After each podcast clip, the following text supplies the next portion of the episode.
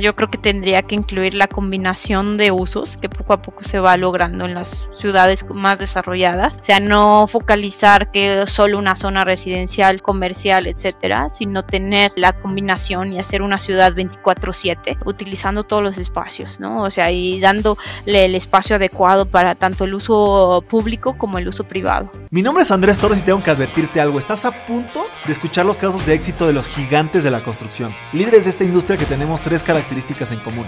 Número uno, muchísima hambre para acceder a más y a mejores proyectos. Número dos, los gigantes, nos juntamos con otros gigantes. Y número tres, una visión de ciudades de primer mundo en América Latina. Así que si no tienes una mentalidad lo suficientemente grande, este no es el canal para ti. Pero si tus sueños no tienen límites, te damos la bienvenida a la comunidad número uno de constructores hispanohablantes, los gigantes de la construcción.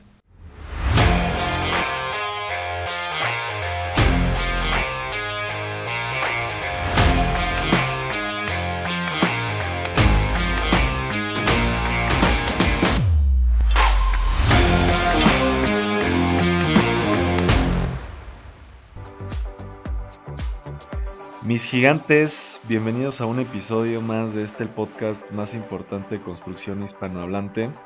El día de hoy eh, estamos en una entrevista virtual con una arquitecta. Ella es Ingrid Noé. Eh, bueno, Ingrid Angélica Noé. Eh, y pues ella es parte del equipo de Greystar aquí en México, en el área de proyectos. Entonces estoy, estoy muy contento de, poder hacer esta entrevista, Ingrid. Pues antes que nada, bienvenida a este tu podcast. No, pues muchas gracias Andrés eh, por la invitación y es un honor que me puedan escuchar aquí. De lujo, de lujo Ingrid, ¿no? Pues el, honor es nuestro. Eh, pues, pues mira, eh, tenemos cinco preguntas preparadas para ti. la idea es pasar un poquito por el pasado, presente y futuro de tu vida profesional sobre todo. Eh, y pues justamente la primera pregunta es que nos platiques un poco de cómo ha sido tu, formación tanto académica como profesional de haber egresado de, arquitecta en el TEC de Monterrey, corrígeme si me equivoco, creo que también tienes un máster, a hoy, a, hoy ser eh, directora eh, o bueno, design manager arquitectura en Greystar. Entonces, platícame un poco cómo ha sido ese, ese proceso en, tu carrera. Sí, Perfecto. Pues mira, exactamente. Sí, estudié yo arquitectura en el TEC de Monterrey ya hace algunos añitos. ¿Qué campus? ¿Qué campus, eh? En Ciudad de México. Ah, mira, yo estudié ahí la prepa. Ah, pues mira, eh, lo conoces bien entonces. ya el recién remodelado. Sí. No, bueno, sí, recién remodelado. Obviamente a mí no me tocó así, pero. No. No, a mí tampoco, pero bueno, ya, ya está por ahí ese nuevo proyecto. Sí, sí, sí. Sí. Entonces, bueno, yo estudié ahí la, carrera y durante la carrera, yo pues, a mitad de carrera empecé como a trabajar o a hacer estas prácticas, ¿no? En, en, un despacho que se llama José Vigil Arquitectos, ¿no? Entonces ahí empecé como mi primer acercamiento ya más laboral a la arquitectura, ¿no? Y, luego ya termino la carrera y empiezo a trabajar en TEN Arquitectos con Enrique Norten, ¿no? Ahí justo colaboré en varios proyectos ya residenciales, en un centro cultural en Puebla, etcétera. Después de TEN, de estar con Enrique, me llama justo Pepe, donde había hecho mis prácticas antes, en José Vigil, eh, para ser líder de proyecto que traían en ese momento pues varios, ¿no? Entre ellos un museo en, las Filipinas, en, Manila, ¿no? el Museo del Galeón. Y ese la verdad es que estuvo bien interesante porque involucró pues, un chorro de investigación ¿no? para llegar al, diseño que, tuvimos. Pues todo era del galeón que cruzaba justo de Manila a Acapulco en los siglos XVI, XVII, interesantísimo, ¿no? Oye Ingrid, ahí, ahí tengo una pregunta. Eh, ¿Cómo vaya, cuando salías de la carrera o, a lo mejor cuando estudiabas o cuando decidiste qué carrera estudiar, ¿cómo, eh, o sea, qué es lo que estabas buscando exactamente? O sea, tu, idea era hacer proyectos icónicos o qué, vaya, ¿qué es lo que te gustaba de la arquitectura? ¿Por qué empezaste con, con esto y qué es lo que estabas buscando cuando saliste en un despacho? ¿Qué es lo que buscabas para trabajar ahí? Sí, buscaba principalmente, mi interés era siempre el diseño, ¿no? Y sigue siendo, o sea, y sí buscaba justo, pues sí lo icónico. En ese momento estaba pensando más en algo cultural y por eso me metí un poquito a, eh, con Enten y con, y con Pepe, ¿no? Porque estaban haciendo centros culturales y todo. Y luego fue cambiando mi perspectiva, ¿no? Allá un tema que que ahorita te cuento de la maestría, ¿no? O sea, que fue justo ya la rehabilitación y el reuso, el, uso de los espacios, pero bueno, siempre fue el diseño y la pasión por la arquitectura, por, por las obras icónicas, ¿no? Ok, ok, interesante. Entonces ahí te quedaste en que regresaste a donde hiciste tus prácticas, ¿no? Exacto, ¿no? Y ahí llevé el proyecto de, del galeón, del galeón de Manila, ¿no? Este, súper interesante ese proyecto, de hecho ya está, ya está construido y todo, se metió un galeón, imagínate, del siglo XVI, XVII en un museo con una bóveda tremenda, ¿no? Que involucró tecnología y pues desde ahí pues era el colaborar mucho con los despachos de, de Filipinas a, México, ¿no? Porque todo el ejecutivo se realizó acá, ¿no? Era un, un acuerdo que se hizo entre Manila y México ya a nivel pues, de, embajada, ¿no? Entonces estuvo muy interesante ese. Y a partir de ahí, a, la par que estaba con Pepe, yo estaba con la inquietud de hacer una maestría, ¿no? Yo dije, pues, ¿en dónde la hago, no? O sea, sí, este, la busqué y la encontré en, en, el Politécnico de Milán, que es ahí donde hice mi maestría, en Italia. Y pues fui súper afortunada, ¿no? Porque apliqué, y, bueno, y ah, me, me, becó, ¿no? El Politécnico de Milán el 100%, ¿no? Y para mí pues, fue, o sea, de las mejores cosas, ¿no? Porque estudiar una arquitectura, diseño en, en esta escuela que es de las mejores para, para máster y para arquitectura, y con esta cultura tan, pues, tan impresionante, ¿no? La cultura italiana, ¿no? Que es una fijación al detalle que, siempre me impresionó y estando ahí ya logras entender. Y pues ya eh, decido irme, ¿no? Básicamente a la maestría, ¿no? Duré dos años de maestría y pues me enfoqué principalmente allá en, en dos cosas. Uno, en, justo en la rehabilitación, ¿no? Eh, arquitectónica más vista por el reuso, no la rehabilitación clásica, ¿no? no la restauración, sino para el reuso de los edificios. Y la segunda cosa, entré a un proyecto con, de, con Unicredit, que sería como un banco pues, bastante grande, eh, italiano, que sería aquí como un Bancomer o similar, ¿no? Eh, que hicimos un proyecto de coworking, ¿no? De qué pasaría si mezclas estos dos usos, ¿no? De banco con, con coworking y que pudieran utilizar estas instalaciones y todo, que bueno, pues ahora ya, ya se usa en México, ¿no? Eh, este, y bueno, pues de justo de la rehabilitación y reuso, lo que me di cuenta eh, ya a, mi regreso, ¿no? Y con todo esto ahora de COVID eh, que, nos ha traído, pues ha traído cosas malas y ahora pues eh, cosa buena es que justo ha impulsado, ¿no? A esta modificación de usos que hemos visto, ¿no? O sea, como pues todas las oficinas, los usos que han tenido, pues ahora pues, que están cambiando, ¿no? Ya sea residencial o ya sea hospitalario, etcétera. Hay, eh, hay varios proyectos. Entonces está, está muy interesante el ver cómo la ciudad realmente va cambiando en el tiempo, ¿no? Eh, y la necesidad de esto, ¿no? Y bueno, eh, y ahora también con el esquema híbrido de, de o que otras empresas están usando, pues cómo va a ir cambiando la vivienda, ¿no? Fíjate que, perdón que te interrumpa, pero fíjate que ahora tuvimos un evento justo este miércoles, no sé si ya nos sigas ahí en Instagram en Gigantes de la Construcción, pero tuvimos ahí a un desarrollador que se llama Reurbano, no sé si lo conoces. Sí, sí, los vi. Ah, pues mira, es, justamente ese, tema, ¿no? De comprar edificios este, pues que estén a lo mejor un poco viejos y descuidados en zonas, eh, pues a lo mejor no de, no de muy buen nivel de la ciudad y haciendo varios proyectos en la, en la misma calle, pues levantan eh, la calle y ayudan a la reconfiguración de, las zonas, en, de varias zonas en Ciudad de México. Entonces, está interesante y pues está interesante que tengas como, como esa maestría por ahí. Bueno, me imagino que ahí ya regresas a México o, cómo estuvo, trabajaste, bueno, o cómo estuvo el tema. Sí, justo ahí ya regreso a México, o sea, ya terminé la maestría justo. Eh, y y primero quería hacer como mi propio despacho, ¿no? Y a la par, hacía los meses que estaba con eso, ya haciendo varios proyectos acá de justos de rehabilitación de algunos departamentos, me llaman de Greystar, ¿no? Que están buscando ah, esta posición, pues me pareció bastante interesante y yo entré a Greystar en 2018, ¿no? Más o menos.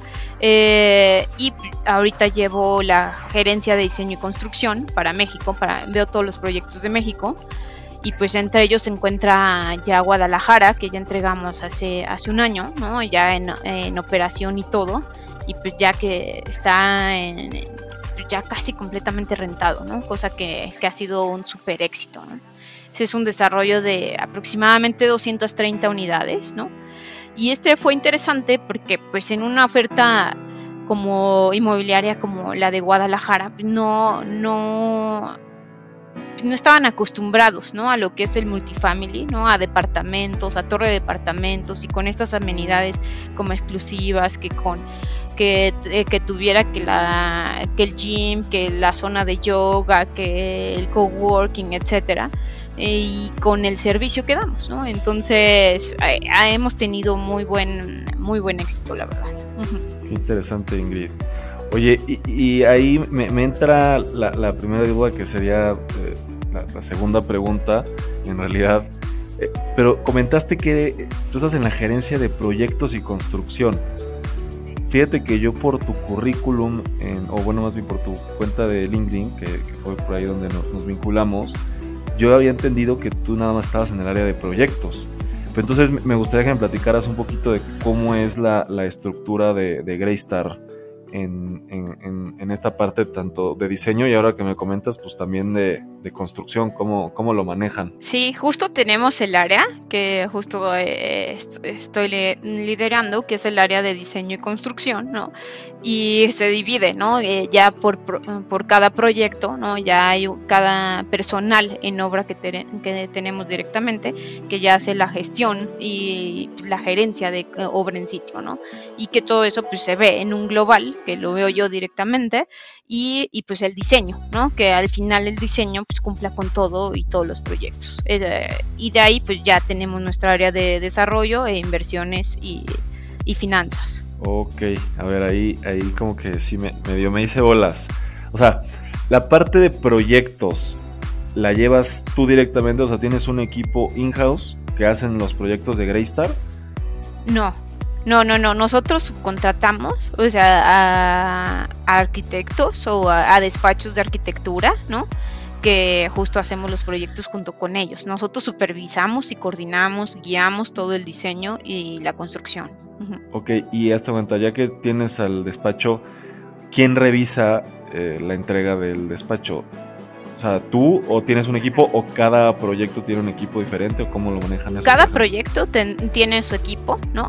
Y, pues obviamente si hay algo ya súper crítico, pues estamos nosotros, ¿no? Pero cada proyecto tiene, tiene su propio equipo. Y aparte, nosotros tenemos pues, el peer review, ¿no? O sea, no solo es el que contratamos al despacho, sino contratamos un segundo despacho, ya una vez que se tenga el, proyecto definido, ya sea de ingeniería, de arquitectura, del que sea, que haga el double check justamente, ¿no? O sea, que estemos, eh, eh, nos aseguremos que cumpla con todo y bueno, y obviamente nosotros revisamos que esté cumpliendo con los estándares y los requisitos que necesitamos, ¿no?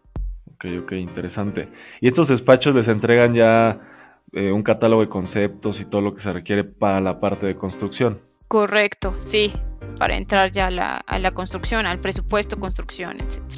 Ok, y, la parte de, gerencia, eh, ustedes subcontratan gerencia, son project managers internos y también en este sentido tú tienes un equipo que ve la parte global, o sea, al final del día si Greystar tiene más de, más de un proyecto a la vez o tiene una cartera de proyectos para para todo el año, pues obviamente seguramente hacen convenios para la compra de los materiales. Eso eso pues no lo puede hacer la gerencia o, el, equipo interno, eso cómo lo manejan.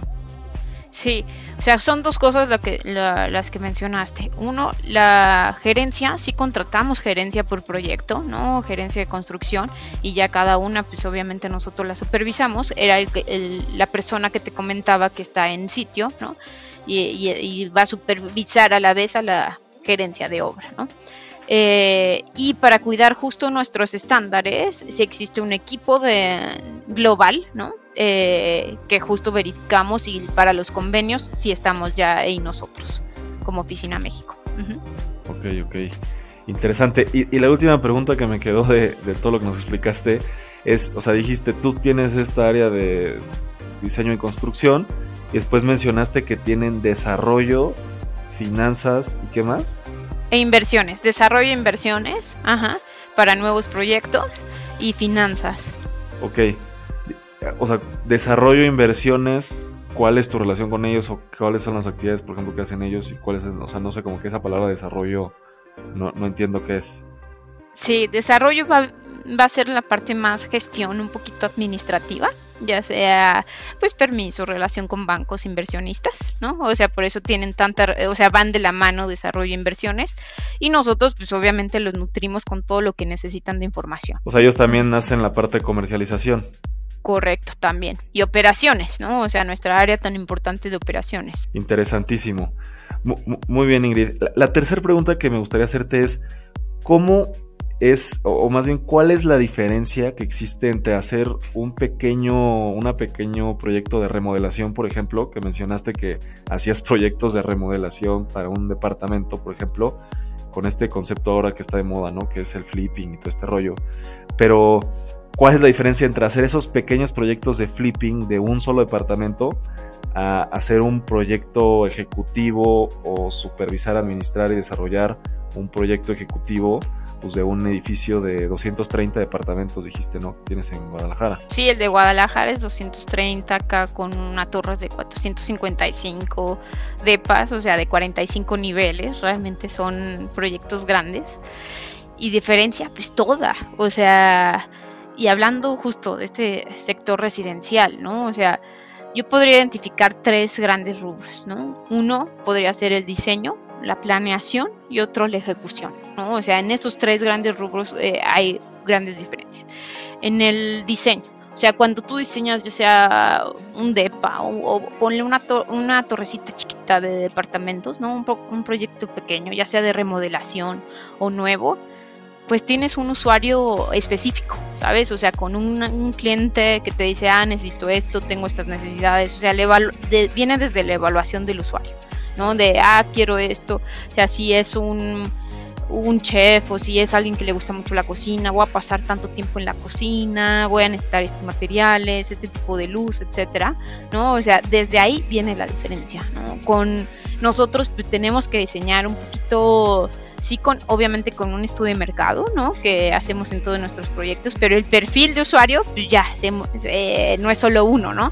Y cada uno lo, lo tiene que hacer suyo. Cada residente es tener la capacidad con el diseño, que cada residente que llegue a nuestra propiedad lo haga suyo, lo sienta suyo. O sea, no podemos poner colores tan específicos, o sea, no podemos poner cocinas rojas, por ejemplo, porque a no a todos les gustan las cocinas rojas, ¿no? O, o si algún residente en alguna cocina, pues si, si alguno te lo pidiera, ah, oye, quiero que mi cocina tenga acabado granito, ¿no? Y otro cuarzo, pues no podemos, ¿no? O sea, se volvería una locura eh, para la fabricación de, todo eso, ¿no? O sea, son 455 depas, o sea, no, no podrías. Entonces ahí se vuelve justo tema de, planeación y, tiempos que comentaba, la, gran diferencia. Justamente para poder planear y ejecutar necesitas ciertos módulos ¿no? o estándares. ¿no? Tienes, eh, funciona con plantas tipo y si tienes una, hablemos igual de de la cocina, ¿no? Eh, eh, estandariza, ¿no? todos los materiales van a ser de este tipo, ¿no? De módulos de cocina, pues van a ser todos de 60 centímetros y ya otro los cortas, etcétera, ¿no? O sea, a cuatro módulos el de una recámara, tres módulos el de el estudio, etcétera. Entonces haces este, ese tipo de, arreglos generales, pero ya son más modulares, ¿no? O sea, te, estoy entendiendo un poco que en un, en un proyecto pequeño, obviamente si es de una sola persona, pues le das toda la atención a los gustos de esa persona, ¿no? Conforme el proyecto va creciendo, imagino que tienes que tener pues diferentes opciones. Hoy estaba en un desarrollo que está en Barranca. Bueno, de hecho está interesante porque tiene salida a Periférico y a Revolución. Eh, ahí muy cerquita de Barranca del Muerto. Y, y me decía que tienen como 15 diferentes eh, acomodos de... Ajá. Por ejemplo, en un, en un desarrollo de ustedes de 450 departamentos, ¿cuántos? Porque pues al final pues va a llegar alguien que va a querer pues dos recámaras, no le interesa tener un balcón, o si le va a tener querer interesar un balcón, o va a querer tres recámaras, aunque la sala de estar sea más chiquita. O sea, como que en, en, ese sentido, ustedes cuántos diferentes este, plantas, como mencionabas, tienen de cada parte de cada edificio. Pues más o menos, ajá, varía, pero tendríamos entre 8 y 12 tipologías. Tampoco, eh, obviamente de repente entre ellas sí cambia que si un closetcito por algún ducto que tenía que pasar por ahí crece, ¿no? Pero en general eh, se habla de entre 8 y 12 tipologías, no más, porque si no, sí se vuelve un caos a la hora de, rentar y operar. Hasta imagínate, para que te enseñen a ti como nuevo residente este catálogo de cuál quieres rentar. Si te enseñan 80 versiones, no vas a saber ni a cuál ir, ¿sabes?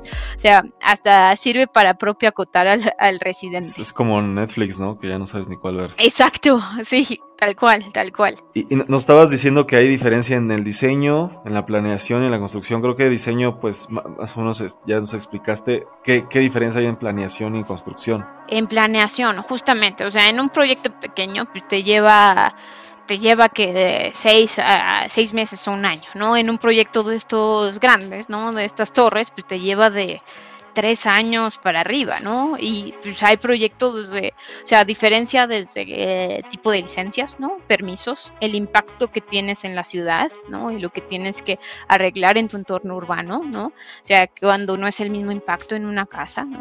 Luego también el tema de presupuestos, ¿no? Y los involucrados en, un proyecto, o sea, si es un, pequeño un pequeño proyecto, pues a veces el, el inversionista es a la par el mismo que el cliente y a la par es el mismo diseñador ¿no? Cosa que aquí, o sea, en un proyecto de esta magnitud tienes diferentes actores, ¿no? Y cada, cada uno tiene su input para el proyecto y pues eso es lo interesante, ¿no? Cómo congenias todos esos input que quiere y necesita cada uno en este proyecto, ¿no? Eso, pues sí, o sea, esa es una, una gran, gran diferencia. Y ya en la parte de construcción, ¿qué, es lo que dirías que es la diferencia? Pues justo, también desde el desde la logística, ¿no? No es lo mismo tener en una obra, pues, desde hasta como 300 trabajadores máximo, que o, más o menos por ahí andan en este tipo de obras, cuando en un proyecto pequeño, pues tienes 30, ¿no? Máximo 50, ¿no? O sea, eh, el manejo y control de ese personal, pues es, es tremendo, ¿no? De logística y por eso se necesita una gerencia,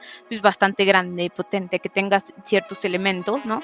Hasta el uso de grúas, montacargas, igual en un en un edificio pequeño, pues no lo necesitas, ¿no? Eh, ¿no? ¿no? necesitas mano de obra tan especializada, ¿no? Que justo te ayude a recortar tiempos, ¿no? Ahí tienes pues al maestrito que siempre sabe, ¿no? Buenazos, pero pues nada más, ¿no? No necesitas a, ingenieros supervisando, etcétera, ¿no? Cosa que en un proyecto de, este, de esta magnitud, pues sí, necesitas toda la cadena completa. Ok, ok, sí, me, entiendo, digo, nosotros somos contratistas, entonces entiendo que sí hay una gran diferencia entre esto. Y justamente la, siguiente pregunta, eh, y creo que es donde a nosotros nos ha tocado ver más diferencia entre un proyecto pequeño y un proyecto grande, son normalmente la normatividad o los requerimientos o las certificaciones. Es ahí donde nosotros, por ejemplo, pues lo indirecto te pega más o, tienes que tener como más en cuenta varios rubros en cuanto a seguridad, calidad, medio ambiente y todo este tipo de cosas.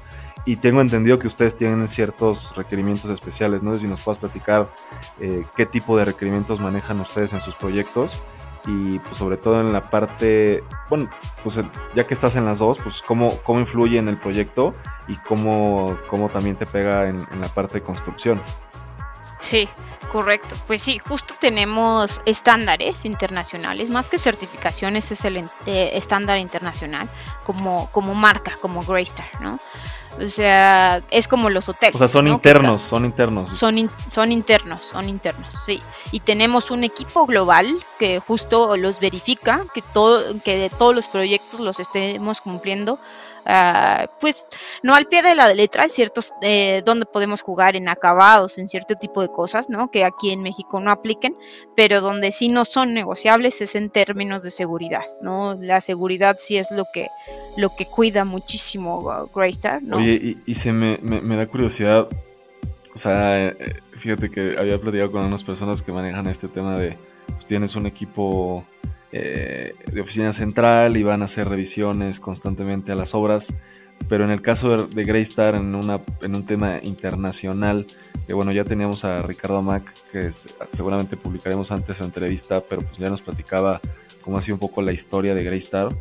Eh, pero en ese sentido, ¿cada cuánto viene gente a, revisarlo? ¿O es más bien un tema de reportes fotográficos, este, reportes de proyecto, de planos? ¿O cómo, cómo funciona esa revisión internacional, vaya? Sí vienen a revisarlo, tú, uh, y hay dos fases, ¿no? De revisión. Uno desde la fase de proyecto, que también verifican que desde proyecto venga bien eh, pues toda la especificación, ¿no? Y nos validan de, ok, si sale para construir, ¿no? Esa es la primera fase. ¿Y cómo funciona el tema de tropicalizar? O sea, ¿Ustedes hacen el proyecto en base entonces a estándares internacionales o los hacen en base a lo que se maneja aquí en México? ¿Cómo funciona eso? Perdón. Ajá, es justo eh, mucho la parte de mi, de mi función, ¿no? Que justo con estos estándares internacionales, pues hay unos que no aplican en México, ¿no? O no se usan, eh, y es ahí donde tropicalizamos, ¿no? Y nosotros ya presentamos a, a este comité, por llamarle internacional, ¿no? Y que ellos nos hacen preguntas, oye, no está, aquí esto no está cumpliendo con la NFPA. Ah, no, en México no, pero estamos cumpliendo con, eh, con el reglamento, ¿no? Con la norma. ¿no? Y esto sí, eh, sí cumple. Ah, oye, aquí no estás cumpliendo con esto que se usa en Estados Unidos, ¿no? Ah, bueno, aquí nosotros sí estamos cumpliendo. Entonces hacemos todo ese chequeo y validación. Eh, ya una vez que las dos partes estamos de acuerdo, pues ya pasa a la, fase de construcción. ¿no? Y en cuanto a certificaciones de sustentabilidad y este tipo de cosas, eh, o sea, no, no es un tema que les atañe ahorita o, por, qué, por qué no manejan ese tipo de certificaciones LEED o Wellness o este tipo de cosas. Sí, sí queremos manejarlas, todavía no a nivel obligatorio, todavía no lo tenemos, pero sí estamos interesados en, ¿no? Eh, y estamos en ese camino, en ese proceso. Sí, sí los vamos a manejar en un futuro.